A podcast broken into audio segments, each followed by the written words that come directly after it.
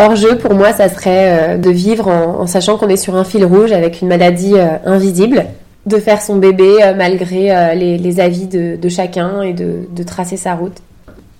Bonjour Camille, merci de m'accueillir chez toi. Merci à toi. Alors je, tiens juste à préciser avant de commencer l'épisode que Camille, qui est une star déjà, a enregistré deux podcasts sur le sujet de la GPA. Elle a fait appel à une mère porteuse, donc je vous invite à écouter les épisodes de Bliss et Mademoiselle Love sur euh, les plateformes habituelles pour, euh, pour cette histoire-là. Est-ce que, s'il te plaît, tu peux te présenter? Alors euh, bonjour Juliette, donc du coup moi c'est Camille, j'habite à Paris, donc avec mon, mon, mari Alexandre. Et depuis 9 mois mon petit garçon qui s'appelle Gaspard. Et je suis chirurgien dentiste donc alors moi mon histoire euh, elle est assez particulière. J'aurais préféré ne pas forcément être là pour euh, ne, pas forcément vivre cette histoire et, du coup en parler. Mais bon malheureusement il m'est arrivé quelque chose d'assez dingue et euh, autant essayer de le tourner de la meilleure façon possible et de vivre avec. Donc en fait ça a commencé en septembre 2016. J'étais interne à l'hôpital parce que j'ai fait une spécialité dans le cadre de mes études de dentaire et je commençais à avoir mal au dos depuis depuis plusieurs mois, mal au dos, mal au cou. Et je, pensais à cette époque que c'était le stress. Et en fait, euh, donc je demande à mes collègues de faire des examens, des radios, etc.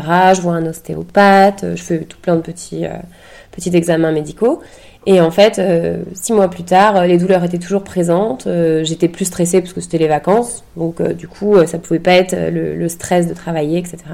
Et donc de fil en aiguille, on me découvre un, cancer, un cancer du poumon métastatique donc en stade 4 avec des métastases euh, un petit peu partout. Et euh, travaillant à l'hôpital, j'ai découvert mes résultats toute seule. Donc en fait, je me connectais sur les plateformes des patients euh, très régulièrement pour mes patients. Et donc je me suis connectée évidemment sur ma plateforme. Et j'avais eu un appel de mon... Parce qu'à l'époque, j'étais soignée en, en rhumatologie, puisqu'on pensait que c'était des problèmes de dos ou de cervical, etc.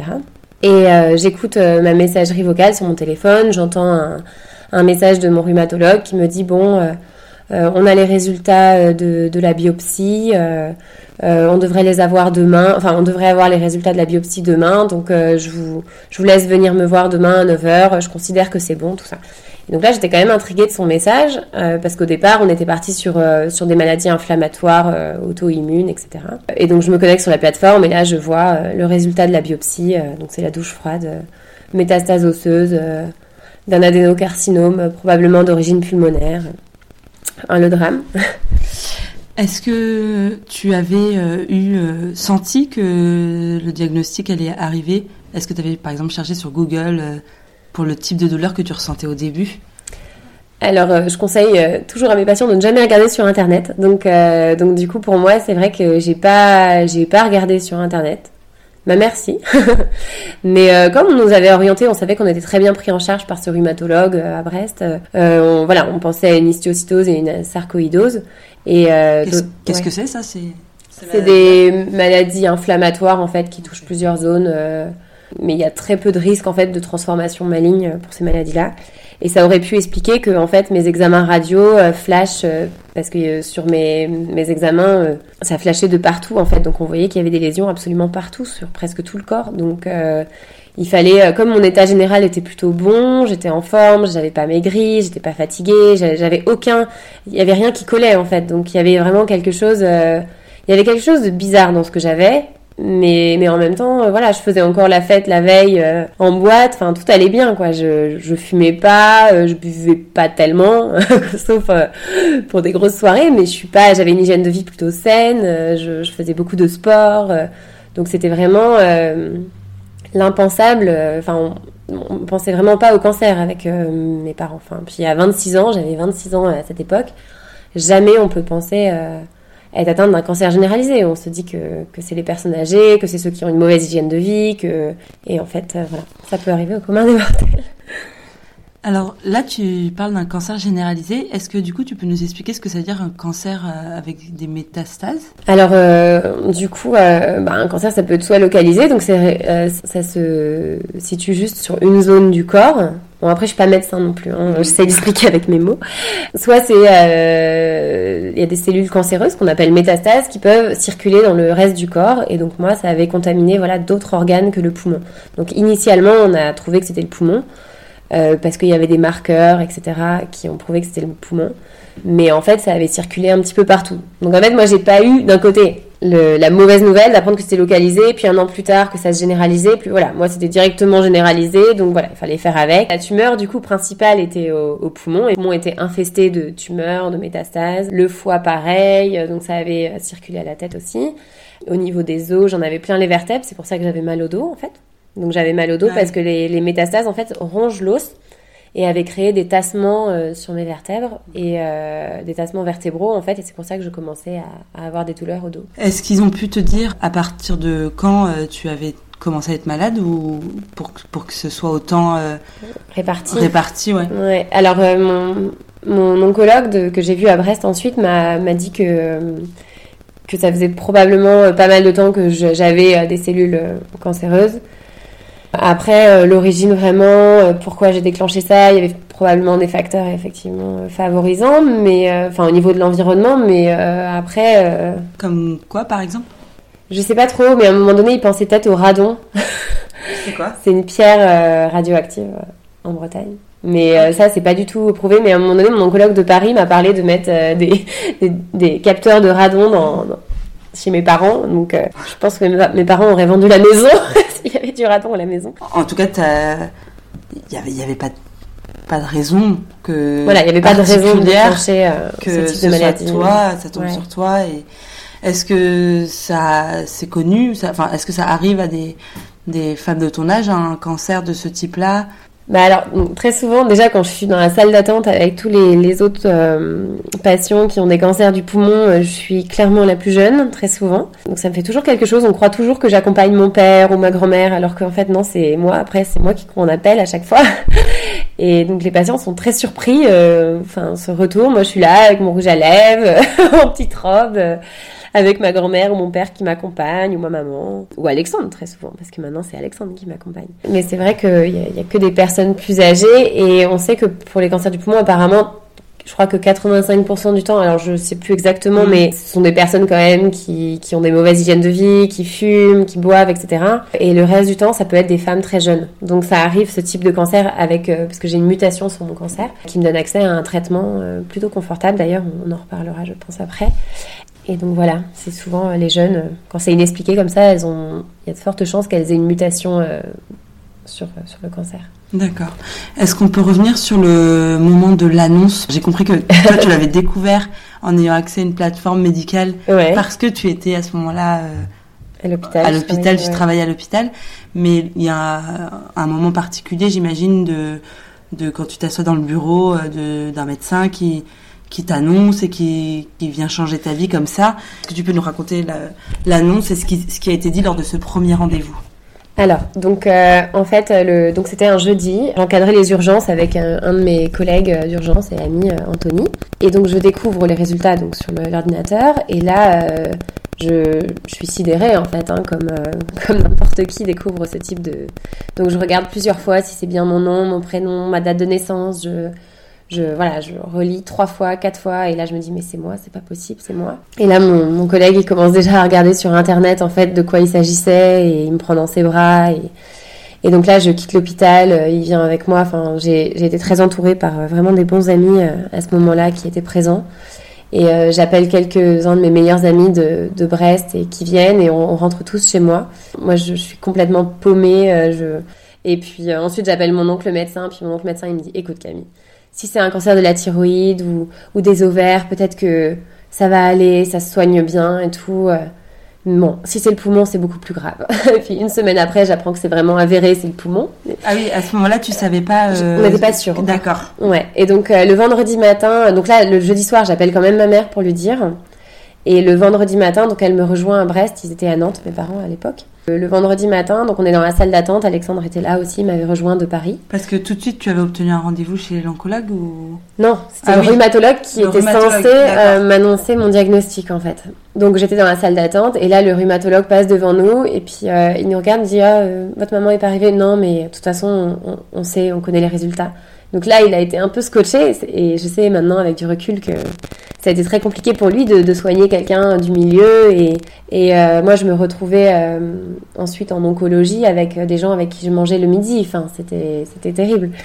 Et donc euh, donc je reviens donc en rendez-vous avec ce rhumatologue et là donc il nous il nous fait installer, il nous explique. il me réausculte parce qu'il pensait peut-être que c'était le sein ou un cancer peut-être plus classique entre guillemets pour une femme.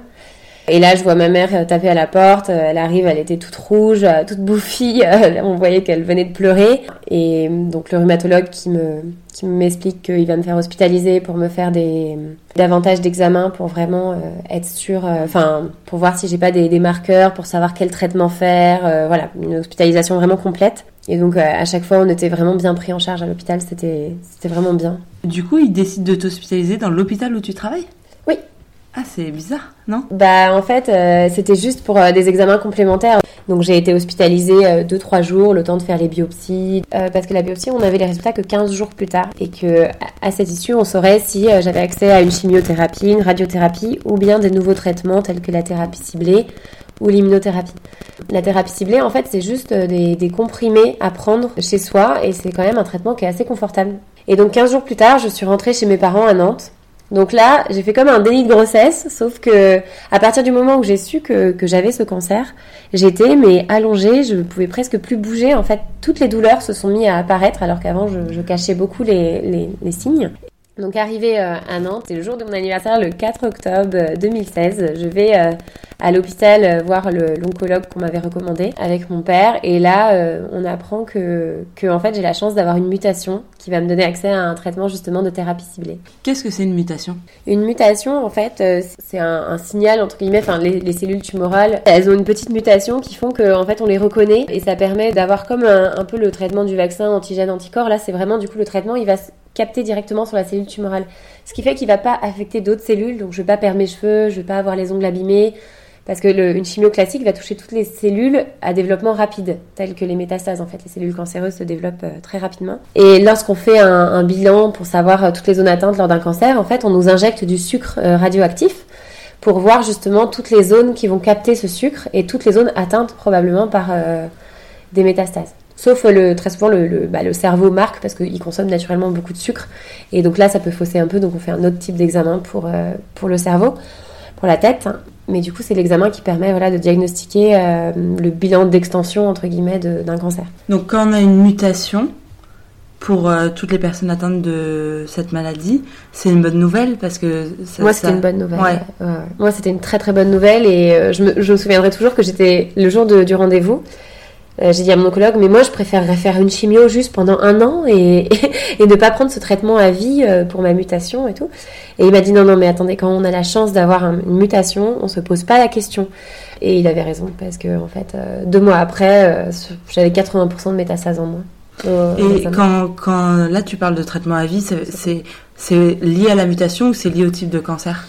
Alors le traitement à vie, j'espère pas, je crois encore que je vais pas l'avoir à vie, mais euh, mais en fait euh, vu l'importance de, de l'extension du cancer et, euh, la gravité, euh, voilà, il faut mieux se protéger. Après peut-être qu'un jour il y aura des, des traitements qui vont qui vont permettre de, de voilà d'avoir un traitement pas forcément sur le long terme, euh, ou juste des cures, ou juste, euh, je, voilà, je, je sais pas, mais en tout cas pour le moment, euh, ça serait trop risqué. Ça fait juste, euh, là j'ai 30 ans actuellement, donc ça fait 3 ans que j'ai, qu'on m'a découvert ça, et voilà, j'ai accepté. Il y a toute une phase d'acceptation de la maladie, surtout à 26 ans, et, et après voilà, ce traitement il me donne aucun effet secondaire. Je dois juste faire attention à ce que je mange pour, pour pas avoir de, de petits désordres digestifs. Mais voilà, ça m'oblige à faire attention. Est-ce que tous les cancers métastatiques, c'est comme ouais. ça qu'on dit, nécessitent un traitement à vie ou est-ce qu'à un moment, on... il est possible de tuer toutes les cellules cancéreuses? Alors, je suis là encore. Bon, oui, je suis pas oncologue. question. non, non, mais après, voilà, je suis pas oncologue, mais il euh, y a certains cancers métastatiques quand même. J'ai beaucoup d'amis euh, dans le milieu, euh, dans ce milieu-là. Et il y a certains cancers métastatiques où, voilà, ça, on peut quand même s'en sortir, en fait. Et moi, je me raccroche vraiment à ces, cas-là, en fait. Parce que effectivement, un cancer métastatique, bon, c'est voilà, c'est quand même très grave. On peut croire que c'est à l'époque en fait c'était vraiment la phase terminale du cancer, mais maintenant ça a quand même énormément évolué. Les traitements continuent d'évoluer grâce à ces thérapies ciblées, l'immunothérapie, etc. Et, d'autres euh, traitements euh, encore. Et donc voilà. Donc moi j'ai envie d'y croire que j'aurai pas ce traitement à vie et on y croit tous ici. Et mon mari me répète toujours que dans 50 ans, je serai encore là pour le faire chier. Donc, je me raccroche à ça. Voilà. Est-ce que tu peux nous raconter la suite euh, de l'annonce, enfin de, de, de l'entretien chez l'oncologue et le début des traitements? Comment, qu'est-ce que tu as passé comme examen et comment ça s'est passé pour la prise de ces médicaments qui sont toujours les mêmes aujourd'hui du coup? Oui, euh, j'ai juste un autre type, mais c'est le même, euh, toujours le même principe euh, de thérapie ciblée. Donc en fait, quand j'ai appris que j'avais accès à ce traitement-là, donc il faut juste savoir qu'en parallèle, en fait, vu l'état dans lequel j'étais et avec du recul, j'ai pas reproché, mais je me suis dit, on m'a même pas proposé de congeler mes ovocytes parce que mine de rien, je suis une femme, j'avais 26 ans. C'était évident que le désir de, grossesse allait arriver un jour ou l'autre. On voulait quatre enfants avec mon mari, donc c'était voilà, il fallait euh, y penser. Et en fait, euh, personne m'en a parlé à ce moment-là parce que j'étais tellement dans un état, euh, je pense que c'était vraiment pas la priorité.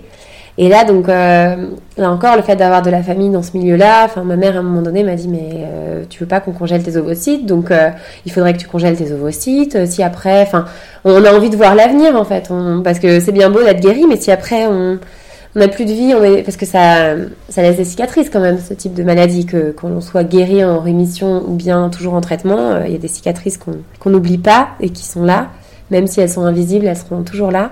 Donc personne m'avait parlé de ça. Et donc j'ai pris euh, contact avec des amis encore qui m'ont adressé aux bonnes personnes. Et j'ai vu là une super médecin à. Elle avait été géniale. Elle, euh, elle m'avait vue. Et puis en fait, avec elle, on avait parlé de l'après. Et pendant cette période où on me diagnostiquait que des trucs atroces, et ben finalement, ça m'avait fait beaucoup de bien. Ça avait été une petite parenthèse euh, de bonheur euh, pendant le diagnostic. Elle m'avait dit, euh, je me souviendrai toujours, il faut qu'on soit dans les starting blocks. Dès que vous savez votre traitement, on fait la stimulation hormonale, on vous prélève les ovocytes. Et puis en fait, elle m'a fait tous les examens et en fait, j'avais une fécondité hyper importante. Donc du coup, elle m'a dit, bon, même si vous avez une chimio classique, ça va diminuer un peu votre fertilité, mais peut-être que ça sera encore euh, possible, mais il faut quand même prélever les ovocytes dans le doute, etc. Elle m'avait donné son numéro de portable et tout. Et le week-end, je l'ai appelé, je voyais mon état, du coup, je faisais comme euh, ce déni de grossesse, là, dont, je te parlais. Euh, je voyais mon état qui se dégradait et je, l'ai rappelé, je lui ai dit, écoute, quoi qu'il en soit, dès que je sais quel traitement je peux faire, je veux le commencer le jour J. Enfin, je suis plus capable d'attendre, en fait. Et je m'étais dit, tant pis. Est-ce que tu, tu, parles de ton état qui s'était dégradé à l'annonce de la maladie, c'est-à-dire tu... En 15 jours. ouais. Et t'avais quoi comme douleur ou... Bah, j'avais encore plus mal au dos, ah j'étais paralysée, j'étais dans le canapé, je pouvais, je, je mettais euh, deux heures à monter les escaliers pour aller me coucher. Euh, je dormais en remontant les jambes, c'était très glamour, euh, comme si j'étais un crapaud à l'envers. Pour tellement j'avais mal au dos, j'avais besoin de détendre mon dos parce que il, il était, je sais pas, tout assez. Et donc je commençais, ouais là, le moral, on avait, enfin je sais pas si le moral en avait vraiment pris un coup, mais je voyais quand même que c'était plus. En fait, le soir du diagnostic, j'ai pensé à mon enterrement, j'ai pensé à, tout ça, évidemment, parce que quand on pense cancer, on se dit bon bah métastase, j'en ai pour trois mois, terminé. Qu'est-ce que c'est euh, de penser à la fin quand on a cet âge-là? C'est un état particulier, comme euh, on dit. Euh, c'est très très bête d'ailleurs de, de dire ça, mais tant qu'on n'a pas euh, d'enfant, on sait pas ce que c'est, ou tant qu'on n'a pas perdu un enfant, on sait pas ce que c'est. Est-ce que vivre, ça, vivre ce moment-là où on apprend une maladie qui en plus fait peur, parce que cancer c'est pas rien, quand tu apprends ça, est-ce que ça te met dans un état indescriptible ou particulier ou qui te fait appartenir à une, autre communauté ça te fait basculer dans un autre monde ou? Ouais bah le, évidemment le soir on, est sidéré choqué enfin tous ces, mots là euh, ça c'est il euh, n'y a pas d'autre mot en fait. On, est, ouais, on est déconcerté euh, par euh, cette nouvelle. Et en fait, donc toute la nuit, j'ai ruminé ça. Enfin, j'y ai pensé toute la nuit. Je peux pas le, nier. Même si je suis positive, je suis très positive. J'ai un tempérament quand même optimiste et positif. Là, positif. Euh, là, franchement, ce soir-là, c'était difficile. Il y avait mes amis qui étaient encore dans le salon, euh, qui restaient auprès de moi. Et en fait, le, lendemain matin, je me suis dit, allez, il faut que je me batte. Je suis une battante quand même dans la vie normalement. Je me laisse pas avoir, enfin, je me laisse pas aller comme ça. Et donc, dès le lendemain matin, j'ai créé un groupe sur Facebook pour euh, pour donner des nouvelles à tous mes proches parce que ça aussi, c'est vrai que le fait de recevoir des messages sans arrêt de, d'autant de personnes, mais qui veulent être bienveillantes en fait, mais qui finalement se rendent pas compte. Mais quand on apprend ce type de nouvelles, en fait, on, a juste besoin d'être euh, se recentrer un peu sur soi. Et mais euh, maintenant, j'ai le, recul pour en parler. Mais euh, tu m'aurais demandé de venir en parler le jour J, clairement, ça aurait été plus difficile. Mais parce qu'au tout début, en fait, j'ai accepté de parler à, à personne. Je parlais que à ma famille et à mes proches médecins parce que je voulais des infos en fait. Je voulais pas psychologiquement, j'avais pas, je trouvais pas l'intérêt. C'est très dur hein, ce que je vais dire, mais je trouvais pas l'intérêt d'avoir mes mes amis au téléphone. Peut-être euh, mes amis. Euh, je m'accrochais tous les, je buvais les paroles de mes amis médecins. Je me disais euh, si j'avais un ami médecin qui me disait oh, moi j'ai un patient qui a eu un cancer du poumon métastasé qui s'en est sorti.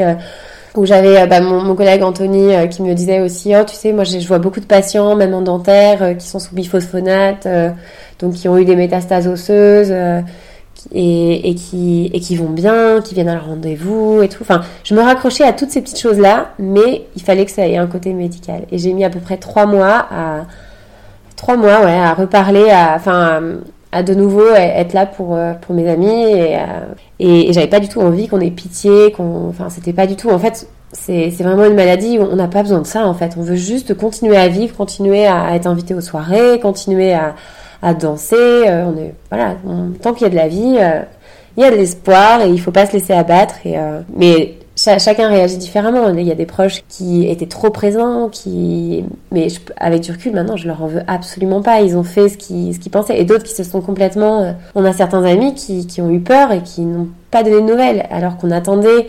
Enfin, en tout cas, Alexandre attendait de la part de certains de ses copains euh, qui soient présents à ce moment-là, et ils ont eu peur en fait. Et, et on leur en veut pas parce que c'est terrible comme, euh, comme maladie et, et on réagit comme on peut avec l'histoire qu'on a. Et, et, puis tout le monde connaît quelqu'un qui a perdu, euh, on a tous perdu un proche d'un cancer. Donc, euh, et, et, les personnes qui se sont sorties d'un cancer, on en entend moins parler en fait parce qu'elles continuent leur vie et puis elles reparlent pas de cette histoire un peu triste dans leur vie. Et, et donc elles avancent et, et donc c'est pour ça qu'aujourd'hui je, je suis, ravie d'être là avec toi pour parler de, de tout ça, de, de, voilà, de dire que tout va bien, que, que voilà, je suis en traitement, probablement à vie, mais, euh, mais ça va. Du coup, est-ce qu'on peut revenir sur le début du traitement? Alors, oui, on est passé à côté. tu m'as lancé. Hein. Alors, du coup, euh, le début du traitement, en fait, euh, donc dès que j'ai appris que j'avais accès à ces comprimés-là, euh, donc on est allé à la pharmacie, enfin ma mère. Et du coup, donc ça passe pas par euh, une chirurgie ou d'autres médicaments? Bon, il y en avait partout. Donc la chirurgie, en fait, euh, j'aurais été découpée en rondelles, ça aurait été compliqué. Ils n'avaient pas envie de se lancer dans une telle chirurgie. Mais non, non, la thérapie ciblée, ça permet de, ouais, de bien diminuer tout ça. Et donc j'ai commencé donc dès le lendemain. Et là donc pendant une semaine, je, je vomissais. Enfin voilà, il y a tout un temps d'adaptation quand même à ce traitement parce que c'est assez violent tout d'un coup de, de passer à, voilà, moi je prenais jamais de médicaments, j'étais pas très médicament, et tout d'un coup euh, je me prends un, médicament euh, hyper, euh, hyper fort. Et donc c'est quoi? C'est tous les jours J'avais deux gélules le matin à l'époque sur ce traitement, le premier traitement que j'ai eu, et deux gélules le soir. Et donc j'étais très fatiguée, donc j'essayais de les prendre à distance des repas. Enfin, je sais plus trop comment je les prenais parce que c'est maintenant il y, a, il y a trois ans. Mais euh, il fallait que je les prenne à un certain moment pour pas euh, avoir de nausées parce que j'étais nauséeuse, je vomissais. Et en fait, au bout de, de deux semaines, euh, je faisais plus le crapaud la nuit, je commençais à remarcher. Je, les, en fait, les effets, mais ça a été mais fulgurant à partir du moment où j'ai commencé à tolérer et accepter le médicament. Voilà, j'allais de mieux en mieux et tout. Donc, euh, quand on a revu mon oncologue au bout d'une semaine, deux semaines, pour voir si je tolérais bien le médicament, il m'a dit mais mais en plus ça marche, ne vous posez même pas la question. Vu que vous allez mieux, c'est que forcément, euh, bon, il était assez confiant dans son traitement. Hein. il savait que c'était un traitement qui fonctionnait bien. Le problème, c'est qu'on développe des résistances en fait à, terme. Mais en tout cas, au départ, il est, il a très très bien marché. Et donc tous les jours, j'allais mieux il y avait toujours ma grand-mère, mon père ou ma mère euh, dans mes pattes. Et, euh, et donc j'avais l'impression voilà, d'être Tanguy, quoi, d'être revenue à la maison, alors que je devais rejoindre mon, mon copain à Paris. Euh, j'avais trouvé un poste à Paris. et là, donc c'était retour en arrière, retour chez papa-maman, être coucouné, chouchouté. Bon, c'était bien, hein, mais, Et en fait, le week-end, c'était ma, bouffée d'oxygène. Quand mon, copain venait, euh, il, disait à chaque fois à ma mère, euh, non mais laissez-la se débrouiller, c'est bon. Euh, Il me considérait pas du tout en fait comme une malade. Et j'avais besoin d'être considérée comme une personne euh, qui, qui allait bien. Et en fait, de jour en jour, ça allait mieux. Donc au bout de, de deux mois, j'ai dit à mes parents, bah je vais à Paris. Et j'ai commencé à travailler quatre mois plus tard ou trois mois plus tard. J'ai repris le boulot. Alors que j'avais encore des métastases plein le dos, mais euh, je voulais reprendre. C'est hyper important ça dans la maladie de, de reprendre le travail dès qu'on peut. Là, à ce moment-là, mon mari a été au chômage, donc on a eu la totale. euh, Donc en fait, toute une période, quand je l'ai retrouvé à Paris et qu'il a été au chômage, pendant novembre-décembre, on se baladait sur les quais de Seine, on jouait à la pétanque, euh, on, on a profité, en fait, on a essayé de rattraper les années euh, qu'on avait loupées euh, en étant à distance depuis très longtemps, ça n'avait pas été simple. Et donc là, on, on était finalement super heureux. Et puis en février, il fallait que je retravaille. À quelle fréquence tu faisais des checks euh, Je sais Avec- pas comment ça s'appelle l'examen médical qui. Avec mon oncologue, des Ouais, scanners. des et- scanners, ouais. Je et sais c'est quoi les, plus. te- les TEP scans ou- TEP scan, c'est vraiment le bilan Le- d'extension. En fait, j'en ai pas refait depuis. Parce que on, comme on sait à peu près où sont les lésions, bah, on vérifie maintenant au scanner et à l'IRM. Donc l'IRM pour la tête, parce que c'est plus précis pour la tête, et le scanner pour le reste du corps. Du coup, euh, j'ai été diagnostiquée donc, le 23 septembre 2016. Le 4 octobre, je commençais euh, mes traitements. Et en janvier, fin janvier, j'ai eu un scanner. Et là, euh, il y avait, comme je te disais, 70%. Enfin, c'était assez dingue, quoi. Enfin, il y avait vraiment, euh, au foie, il y avait pratiquement plus rien. Enfin, ça a été, mais euh, incroyable. Et puis, alors moi, je regambadais partout. euh, ça, ça allait, je pétais la forme, quoi. C'était. À ce moment-là, c'est comme si t'étais pas malade. Enfin, Ouais, mais en fait, j'ai jamais eu l'impression d'être malade, sauf au tout début, tu vois, quand vraiment j'ai eu les signes qui s'étaient accentués là au tout départ avant de commencer mon traitement. Mais après, et en fait, ce qui est très difficile, c'est que c'est le cancer, c'est vraiment, ça peut être une maladie invisible. On n'est pas tous euh, chauves, on n'est pas tous euh, fatigués. Enfin, moi, j'étais en pleine forme, mais parfois il y a des signes quand même un peu invisibles en extérieur, mais parfois on peut être fatigué, mais ça se voit pas forcément en fait. hein. mais et, par exemple, des choses toutes bêtes, mais quand je suis dans le métro ou dans le bus, moi j'ai j'ai besoin de m'asseoir en fait. Je peux pas rester immobile debout. J'ai mal au dos, j'ai des nausées, euh, parce que mon traitement il peut me donner quand même encore des petites nausées de temps en temps. Et donc c'était très difficile parce que personne ne me laissait la, la place évidemment. Et, et quand j'étais assise, je me sentais illégitime par rapport à une femme enceinte ou à une personne âgée. Je me souviens qu'un jour j'étais avec Alexandre dans le bus et quelqu'un a fait une réflexion parce qu'Alexandre il me laissait toujours la place. C'est des choses vraiment bêtes, hein, mais on n'y pense absolument pas. Cette histoire de, de maladie invisible, elle existe bien. Et, euh, et un jour, il y a quelqu'un qui a fait une réflexion. Ah, mais si les jeunes aussi s'asseyaient pas. Et là, mais j'ai cru que Alexandre allait le, le démonter. Du coup, à quelle fréquence euh, tu fais des scanners? Tous les trois mois. Au départ, c'était tous les trois mois. Et jusqu'à maintenant, encore. Et là, il y a, il y a un mois, j'ai appris qu'on allait se passer les scanners du corps tous les six mois. Ouais. C'est une bonne nouvelle, ça. Mais l'IRM à la tête tous les trois mois, parce qu'à la tête, les métastases, euh, c'est toujours très compliqué. euh, J'en ai encore à la tête, en fait. Et des toutes petites, mais on, il faut, on surveille vraiment de près. Et euh, au reste du corps, bah, c'est stable depuis euh, deux ans et demi, trois ans, en fait. Ça n'a pas bougé, donc euh, il n'y a, y a plus rien, il n'y a que les séquelles. Après, dans le cadre d'un cancer métastatique, euh, mon oncologue m'a toujours dit, on peut jamais être sûr à 100% qu'il n'y a plus rien. Il peut toujours rester une petite cellule qu'on voit pas à la radio. Euh, il m'a toujours dit, il faudrait vous découper en rondelles pour, euh, pour être sûr qu'il n'y ait plus rien. Et, euh, parce que moi, j'étais prêt, j'avais souffert le martyr pendant la biopsie au niveau de ma vertèbre. J'avais Mm. fait une biopsie osseuse euh, pour euh, confirmer le diagnostic. Et euh, j'avais souffert, mais terriblement. Et j'étais presque prête à le refaire pour être sûre qu'il n'y ait plus rien. Mais en fait, c'est pas parce que j'ai plus rien à une vertèbre que j'ai plus rien. Voilà, donc actuellement, j'en ai encore à la tête.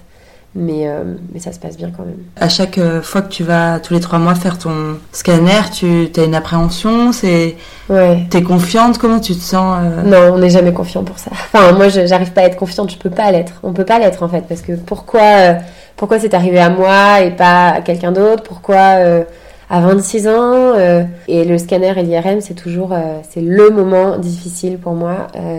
La veille, ça va. Le, enfin, c'est vraiment les 20 minutes où je vais attendre euh, que le radiologue euh, vienne me chercher. Je vais regarder tous les signaux, sa tête, son visage, son attitude, ses mains, tout, ses yeux, son bonjour, comment il va être. Enfin, c'est assez hallucinant. On devient une psychopathe de la gestuelle.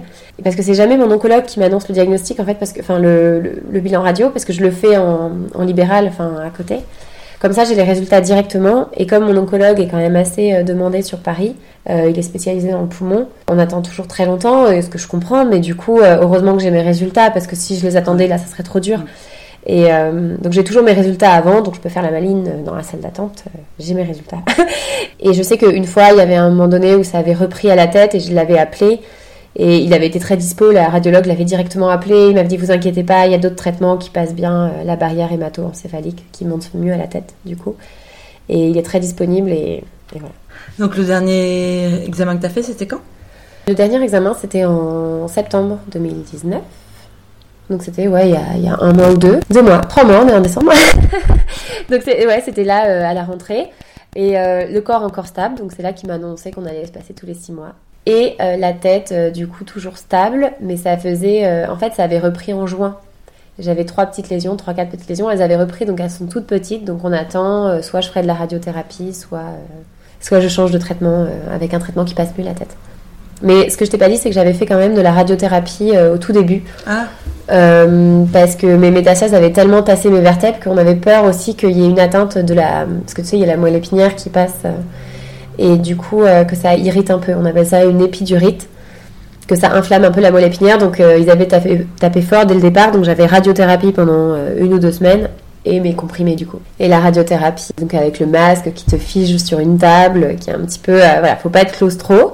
Mais en fait, moi, à chaque fois que je fais les examens, soit je, je me récite des prières dans ma tête. Pourtant, on, essaye de se raccrocher à des choses. Hein. Je suis pas la plus pratiquante de toutes, mais euh, voilà, je suis croyante quand même. Et, voilà, je, soit je récite euh, Je vous salue Marie en boucle dans, le, dans le tuyau de l'IRM, soit je- j'essaye d'écouter de la musique pour me détendre. Il faut vraiment faire le vide et pas cogiter. Donc, euh, je cogite pas en fait. Pendant toute ma maladie, j'essaye de vraiment pas cogiter et de voilà, d'avancer, de me laisser un peu aller, de de pas faire de recherche, de tout ça. Enfin, il y a un moment donné, voilà, je, fais confiance. J'ai mes amis qui qui répondent à mes questions quand j'ai des questions et, euh, et voilà, je sais que je suis entre de bonnes mains et j'ai confiance. euh, voilà, j'ai confiance en l'avenir. Est-ce que tu as euh, vu tes, ton cercle d'amis différent ou augmenté par des personnes atteintes de la même maladie que toi ou justement Ouais, alors ça c'est euh, c'est une bonne euh, question parce qu'en fait euh, très souvent euh, quand on est malade, on traîne avec des malades. Quand on n'est pas malade, on traîne avec des gens en bonne santé. Et euh, donc moi, bah, à 26 ans, j'avais aucun pote qui avait un cancer généralisé. Je- aucun. Donc du coup, c'est très difficile de parce que c'est vrai que comme tu disais au début, ce qui est en fait comprend bien entre malades en fait quand on a les mêmes euh, on, sait ce que c'est quand on est sur un fil rouge euh, toute notre vie que tout peut basculer parce que même dans le cadre d'un cancer localisé finalement on sait qu'on a eu ce cancer à un moment donné et on sait qu'un ça peut arriver et on y pense forcément plus donc on peut devenir un peu plus hypochondriaque par rapport à la moindre euh, boule sur le corps ou, donc, donc moi avec un cancer généralisé évidemment bon je, je pense pas à la rechute puisque je suis toujours sur enfin je pense pas à la rechute si j'y pense mais je suis toujours euh, contrôlée et en fait, c'est là que, au départ, j'étais pas tellement sur Instagram. c'est là que tu m'as trouvé. Et euh, en fait, euh, j'ai pris le parti d'en parler parce que j'ai rencontré une super communauté de, nanas qui avaient, euh, qui étaient positives aussi, qui étaient sur Instagram et qui, et euh, avec qui on partageait du coup ce, ce fardeau. Et je me suis dit, bah cool, je suis pas la seule en fait. Et voilà, donc euh, on est toute une communauté sur Instagram. Et, et ça, c'est vraiment beau parce qu'on se comprend. Et puis en fait, on passe du virtuel au réel puisqu'on se rencontre. Euh, On est parfois invité à des événements. euh, Donne-nous ton compte Instagram si tu veux bien. Oh là là, mon compte Instagram. Euh, je crois que c'est Camille AD75. Et donc il y a toute une communauté sur Instagram. Et après, dans nos proches, bah, à partir du moment où, où, où j'allais bien et que je reprenais mes activités, et que mes amis ont compris qu'il fallait pas s'apitoyer sur, euh, sur moi, et que s'ils voulaient des infos, ils savaient que j'avais ce compte Facebook où je, donnais des infos. Parce que sinon, enfin, ma mère passait son temps à, donner mes résultats de scanner euh, euh, x20 à toutes ses copines. En fait, ça a préservé tout le monde finalement ce compte. Et on parlait pas de cancer, on parlait de, on, on appelait mon cancer mon truc et puis mes métastases mes petits trucs. C'était ma bataille, mon truc et ses petits trucs. Et tout le monde, euh, tout le monde y allait de ses blagues. Moi, je, je, me mettais, je, faisais, je me mettais un petit peu en scène avec mes histoires de vomissements, de tout ça. Et ce compte Facebook, il existe toujours du coup euh, Ouais, il existe toujours. Je sais plus s'il est en public ou en privé maintenant, mais euh, du coup, euh, je sais que j'ai des amis qui l'ont conseillé à, à des à leurs proches qui étaient atteints de parce qu'on essayait tous de rester positifs en fait. Et en fait, euh, ça m'a beaucoup apporté ce compte. C'est vrai que maintenant je l'alimente un petit peu moins parce que euh, je suis plus sur Instagram, j'avoue. Et parce que je trouve que c'est important de c'est pour ça que je t'en parle aujourd'hui de, parler de donner des, des témoignages en fait d'histoires qui aussi se passent bien quoi parce qu'il y a un moment donné euh, cancer c'est plus toujours assimilé à mort, il faut faut essayer de de sortir ça de la tête. Il y a des cancers qui se soignent très bien. Alors moi, je dis ça, euh, je fais la maline, mais j'en fais peut-être pas partie. Mais en tout cas, j'y crois. Donc c'est presque pareil. Mmh. Et c'est important de, de, voilà, de montrer que, que c'est pas parce qu'on a un cancer que on est dépressif, chauve, au bout de notre vie et qu'on fait plus rien et que qu'on travaille plus, qu'on qu'on n'a pas d'enfants. Est-ce que tu as mesuré ou est-ce que tu as discuté de l'impact de cette maladie avec les, tes proches, tes parents, ton mari Est-ce que tu sais euh, quel impact ça a eu dans leur vie? Ou est-ce qu'ils t'en ont préservé?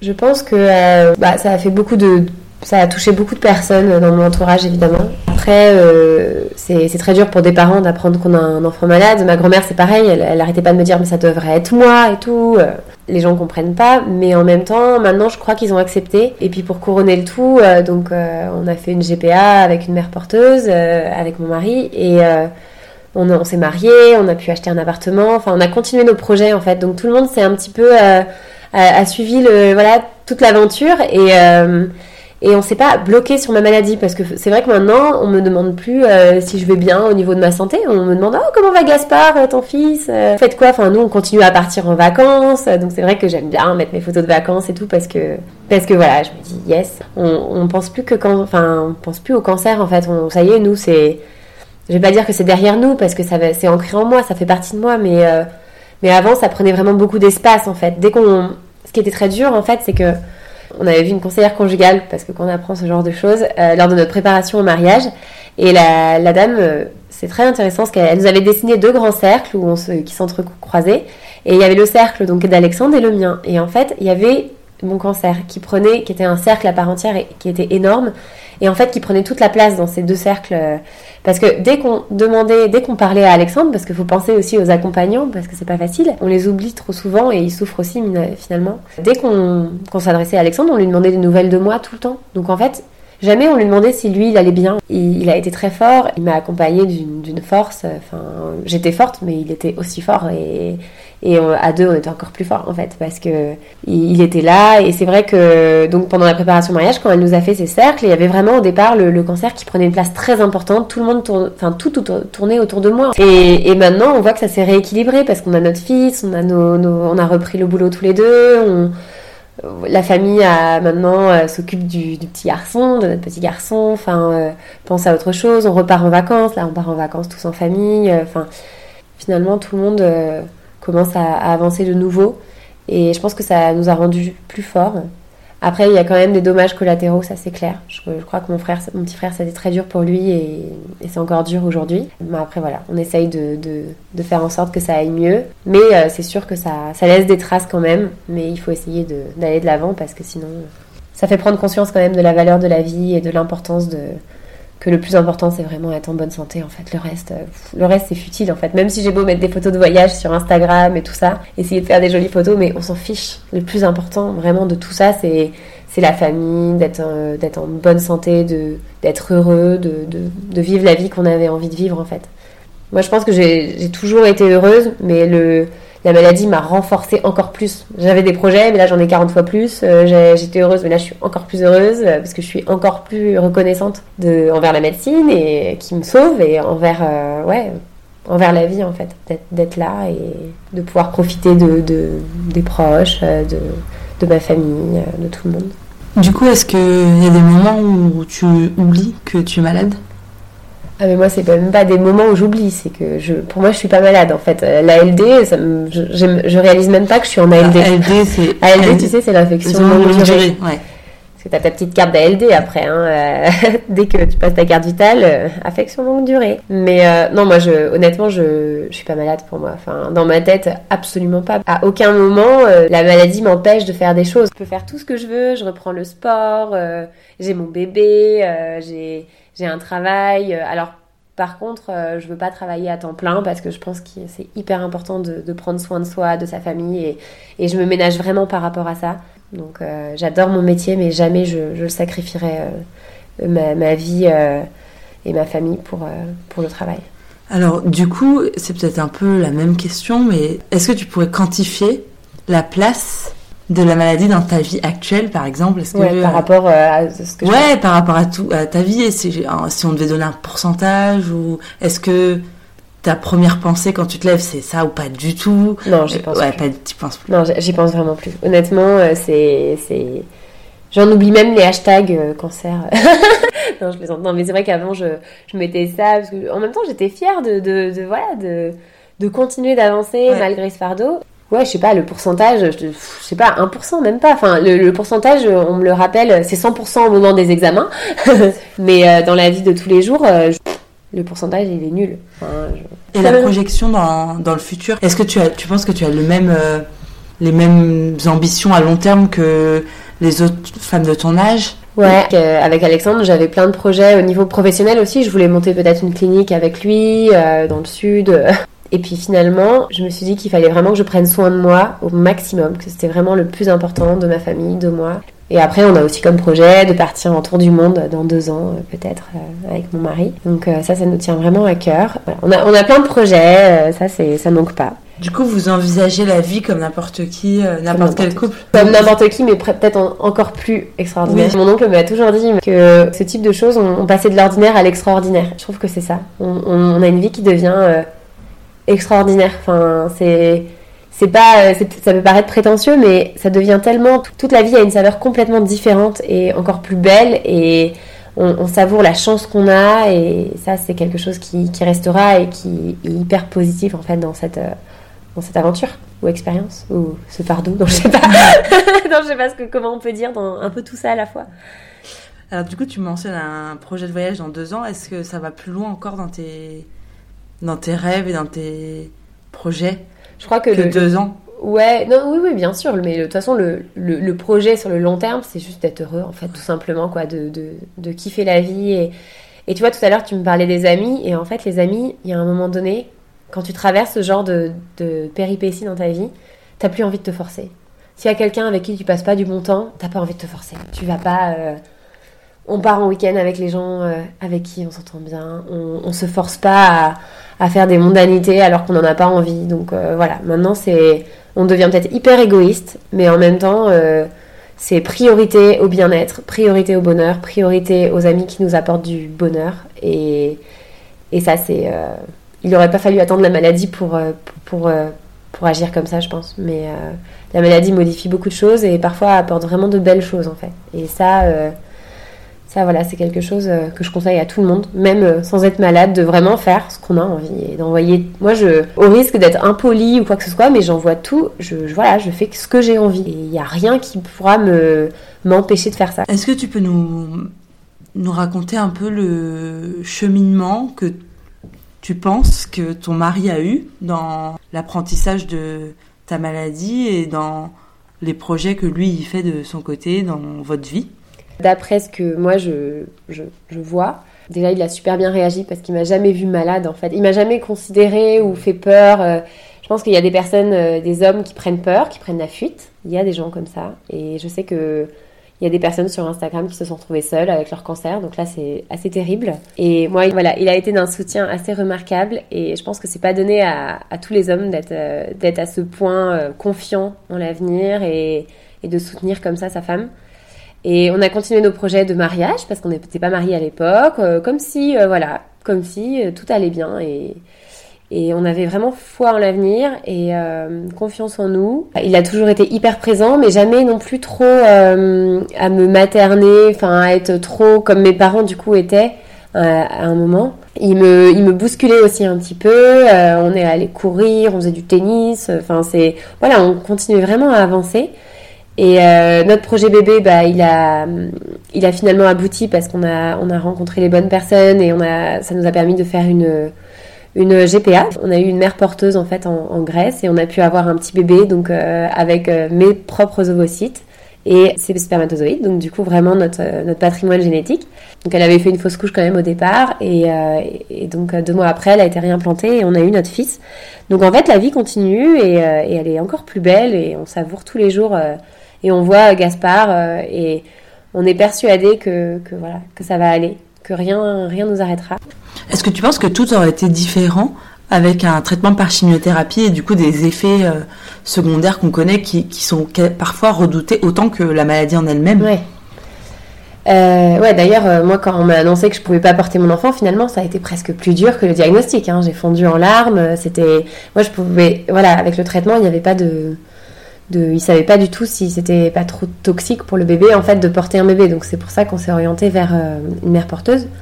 Mais euh, si j'avais une chimiothérapie, j'avais perdu mes cheveux, etc., je sais pas du tout comment j'aurais pu réagir, hein, parce que ça se voit plus. Donc, euh, si ça se trouve, ça aurait été beaucoup plus dur. Euh, je, vraiment, là, je peux pas te dire, parce que j'espère que j'aurais été pareil. Après, je, je peux pas te l'assurer non plus, parce que chaque, le fait d'avoir un traitement confortable, c'est quand même une sacrée chance. Et... Parce que du coup, c'est, ça rend la maladie à la fois invisible, c'est vrai, avec ses effets aussi pervers. Mais euh, c'est certainement ça qui te permet, toi, de. De, vivre normalement. Bah oui, de ne pas avoir l'impression d'être malade, en fait, comme tu, comme tu disais. Quoi. Mm. Est-ce que les médecins ont envisagé de parler de rémission ou Alors, euh, moi, je parle de rémission, mais eux, non. ok. Moi, sur les réseaux, je dis que je suis en rémission. Ouais. faut pas déconner. Ok. non, je plaisante. Non, mais euh, oui, moi, je, à partir du moment où ça, ça revient pas au corps, je me dis que mon corps, il est, il est en rémission. Après, guéri... mais rémission ne veut pas dire guérison. Rémission, ça veut dire que, enfin, c'est comme ça, si je me trompe pas, que je l'interprète. Avant 5 ans bah Pour les cancers euh, moins graves, entre guillemets, 5 ans, et plus graves, 10 ans, je crois. Hein. Rémission, euh, moi, je, dans ma tête, je suis en rémission, en fait. J'aimerais bien être guérie. Après, je pense que je suis aussi un petit peu dans ma tête guérie, euh, tant que je suis pas, que ça m'embête pas trop. Voilà, les seuls moments durs, c'est lors des examens, ça c'est évident, et ça restera dur toujours, parce que notre vie est hum, en fait, euh, notre, euh, notre destin va, sortir, entre guillemets, de, de, la bouche du radiologue, en fait. Et on se dit, mais elle tient qu'à un fil. Et... Mais finalement, comme dit Alexandre, la vie de tout le monde tient qu'à un fil. Hein. Tout le monde peut se casser la figure en trottinette à Paris euh, en temps de grève sous la pluie. non, mais enfin, je veux dire, c'est, on est tous, voilà, bon, nous on a une épée de Damoclès, comme on dit toutes, un peu plus proche peut-être que certains, mais mais voilà. Après, ce que je trouve très difficile, moi, dans le cadre d'un cancer, c'est que souvent, ça nous pénalise pour beaucoup de choses parce que bah, pour le travail, ça peut pénaliser. Moi, j'ai la chance. Le prêt immobilier. Le, ouais, le prêt immobilier, le, la vie, parce que parfois, euh, on est quand même fatigué par les traitements, on peut avoir des nausées. Et, et nos proches comprennent pas toujours parce que c'est une maladie invisible, comme on disait. Euh, les nouveaux visages maintenant, enfin, les visages des nanas qui ont des cancers, euh, enfin tu t'en croises euh, dans la rue tous les jours et tu peux même pas imaginer, on n'imagine pas. Et même avec une perruque maintenant, elles sont de mieux en mieux. Moi j'ai pas de perruque, mais euh, c'est vrai qu'on on peut pas savoir. Et puis elles sont beaucoup essayent de rester positives parce qu'il y a des voilà il y a des communautés qui se créent. On est plus nombreuses qu'on pense et euh, plus nombreuses et nombreux aussi parce que on parle plus des filles parce que sur mm. Instagram il y a beaucoup de, filles qui en parlent. Est-ce que tu as anticipé, est-ce que tu as cheminé ou anticipé un mauvais résultat un jour suite à un scanner bah, C'est déjà arrivé hein, euh, il, y a, six mois à la tête quand ça avait repris euh, mes métastases. C'est très dur. Je sais qu'il y a toujours des traitements. Euh, je sais que et d'ailleurs pour en venir à Alexandre par exemple, il y, a un, groupe sur Facebook qui a été fait aux États-Unis où on parle vraiment du type de maladie que j'ai. Parce que moi, le, cancer du poumon, je crois que c'était 5% de survie à 5 ans. Enfin, c'était le pronostic était vraiment terrible. En plus, je faisais à l'époque ma thèse sur les cancers, donc je je voyais euh, des stats, euh, la tête de mon oncologue sans arrêt dès que je préparais ma thèse. Donc j'ai repoussé un petit peu ma thèse. J'avais pas prévu d'avoir un cancer. Hein. J'aurais aimé me plonger un petit peu moins dans ma thèse. Mais bon, c'est comme ça. Et grâce à la mutation que j'ai, en fait, le pronostic est quand même meilleur. Après, comme c'est des nouveaux traitements, euh, les statistiques sont pas encore. donc je préfère ne pas regarder finalement. Et je fais confiance. Et je sais qu'il y a d'autres traitements. Il y a des traitements qui sont inventés tout le temps. Et donc j'ai beaucoup d'espoir sur ça. Et dans le groupe, en fait, euh, où ils parlent de mon cancer, beaucoup de personnes parlent de leurs témoignages, etc. Et Alexandre, en fait, est abonné. Et moi, je, suis abonnée, mais je ne reçois pas les notifications parce que ça me faisait trop de mal de lire. Et pourtant, les, témoignages sont dans l'ensemble plutôt positifs, mais ça peut arriver parce que ça reste une maladie grave où il y a des personnes qui décèdent. Et, et je pouvais pas le. Moi, je me raccroche vraiment aux choses positives. Donc, je, je me peut-être, voile peut-être un peu la face, hein, mais c'est vrai que je voulais pas ce type de je voulais pas recevoir des notifications Facebook pour savoir si un tel était en vie ou c'était trop dur. Donc euh, c'est là qu'Alexandre fait un sacré filtre quand même, parce que c'est lui qui, qui voit ces choses-là. Quand il y a des choses positives ou des nouveaux traitements, il m'en parle. il sélectionne ce qu'il me dit parce qu'il sait comment je fonctionne et, et en même temps, je suis totalement lucide sur ce que j'ai et je sais que c'est grave. Et après, voilà, je sais qu'il y a aussi des traitements et que qu'on peut y croire et qu'il faut y croire. On est presque sur le mot de la fin du coup. Ouais. Est-ce qu'on peut aborder euh, le Gaspard, votre, petit garçon, et ce que vous avez prévu euh, de lui dire? Ouais, alors euh, on lui expliquera que voilà, sa maman était malade et qu'elle a un traitement, qu'elle va toute sa vie elle aura un traitement et qu'elle pouvait pas le porter, que c'était trop risqué. Après, nous, on a la chance aussi, il y aura peut-être pas de recherche d'identité. C'est souvent ça le problème dans le cadre de, des PMA ou GPA. Euh, nous, euh, c'est vraiment nos, notre patrimoine génétique. Donc déjà, il, ne va pas rechercher son papa, rechercher. Si un jour il, veut voir euh, sa mère porteuse, voilà, je la recontacterai, il n'y a pas de souci, mais je sais pas si Et en parlant de génétique, est-ce que avant ça, tu t'étais renseigné sur le caractère génétique de ton cancer et des possibilités de... De le transmettre Ouais. Non, il n'y a pas de, de, transmission. Ça, l'oncologue était sûr d'une chose et tant mieux parce que ça, sinon, ce serait peut-être pas lancé euh, dans... Enfin, l'oncologue était sûr d'une chose... Euh, autant pour la grossesse, il était pas, il était un peu frileux. Et, pourquoi? C'était quoi le, c'était plus par rapport à toi le risque de la grossesse Oui. Il a, bah, il a peur qu'en fait, non, et par rapport au bébé surtout. Hein, et il a peur euh, moi, c'est pas euh, hormonodépendant mon cancer. Ça, ils, sont sûrs de certaines choses quand même. C'est quoi hormonodépendant Hormonodépendant, c'est bah, pendant une grossesse, tu vas avoir un bouleversement hormonal qui se fait, et donc ça peut redéclencher des cancers. Ah oui. Et beaucoup de femmes, en fait, euh, on leur prélève leurs ovocytes avant le cancer du sein, puis finalement, comme la GPA est interdite en France, elles peuvent jamais porter leur bébé et faire. donc ça, je trouve ça hyper hypocrite et horrible pour ces femmes. Et moi, j'ai la chance de pouvoir arrêter mon traitement, de faire une stimulation hormonale pendant 15 jours et de, pouvoir faire des embryons. Donc ça, c'est quand même une chance, parce que arrêter mon traitement 10-15 jours, ça va pas me, mettre en danger. Mais tu est-ce que là, tu pourrais tomber enceinte naturellement? Oui. Ah oui Ah bah oui, mes ovocytes sont sains, je suis hyper féconde. Et, ouais, ouais, je pourrais tomber, mais en fait, on ne connaît pas les risques. Et le, mon oncologue, euh, il me dit, si jamais le bébé euh, à 20 ans, il développe des problèmes neuro parce que, euh, voilà, on ne sait pas. Après, je sais que sur euh, Facebook, sur le groupe où on est là, euh, sur le même groupe des gens qui ont la même euh, pathologie que moi, il y a trois femmes qui sont tombées enceintes et je crois que les trois bébés sont normaux. Donc, on se raccroche à ça et peut-être qu'un jour je pourrais porter mon enfant. Mais pour l'instant, c'est trop risqué et puis ça fait que trois ans. Et la GPA s'est super bien passée et je me dis que si c'est pour prendre le moindre risque, je prendrai pas le risque. Et là, déjà, avoir un enfant, c'est merveilleux. Donc, moi qui voulais une famille nombreuse, finalement, bah, parfois, il faut prendre aussi ce que la vie nous, nous donne. Et, et donc voilà, un bébé c'est fou déjà. Si on peut en avoir d'autres, on, le fera. Il nous reste un embryon, donc on aimerait bien euh, dans, un an ou deux retenter l'expérience. Mais bon, c'est quand même des frais. Hein, la GPA, c'est, on va pas se voiler la face, c'est un budget. Donc euh, il faut, il faut travailler un petit peu. Qu'est-ce qu'on peut te souhaiter, Camille? De continuer à être euh, en rémission camillienne. de, continuer à être heureuse et que, que, mon mari et mon fils aillent bien, que ma famille aille bien et euh, que voilà de tout le bonheur du monde, tu vois. non, mais euh, de voilà, de continuer euh, mon petit bonhomme de chemin tout en étant heureuse et en profitant de la vie.